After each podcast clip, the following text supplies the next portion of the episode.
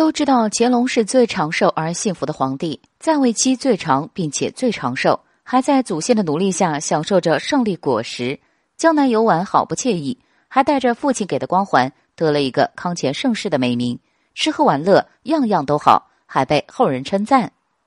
雍正的兢兢业业，我们大家都知道，不但为乾隆留下一片大好江山，还在临死前除掉一个对皇位最有威胁的人，就是同为亲生儿子的弘时。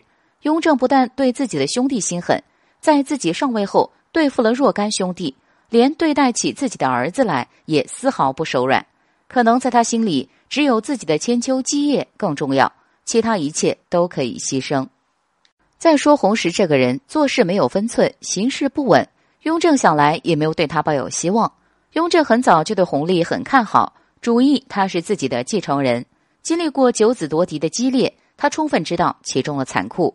为了杜绝这类事件再次上演，他防患于未然。他不想再看到儿子走他的老路，兄弟之间自相残杀，就抢先一步替弘历除掉了弘时。反正他也不是第一次做坏人，凶狠残忍的罪名他一人背就够了。对乾隆来说，雍正是个好父亲；可对于弘时来说，父亲对他丝毫不留情面。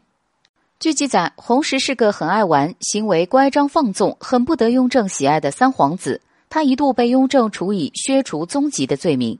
自然，母亲的不得宠也没有在雍正面前起到拯救自己的作用。不过，去除宗籍对弘历的上位帮助也是很大的。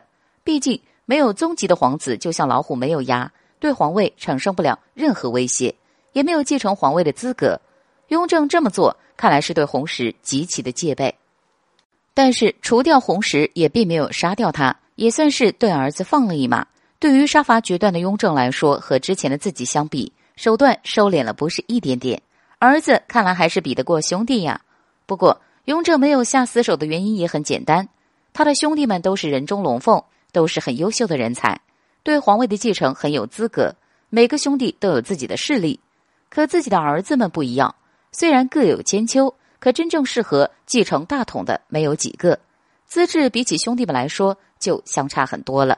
所以除掉红石，就是为弘历继承皇位而负责，让弘历继承皇位之路高枕无忧。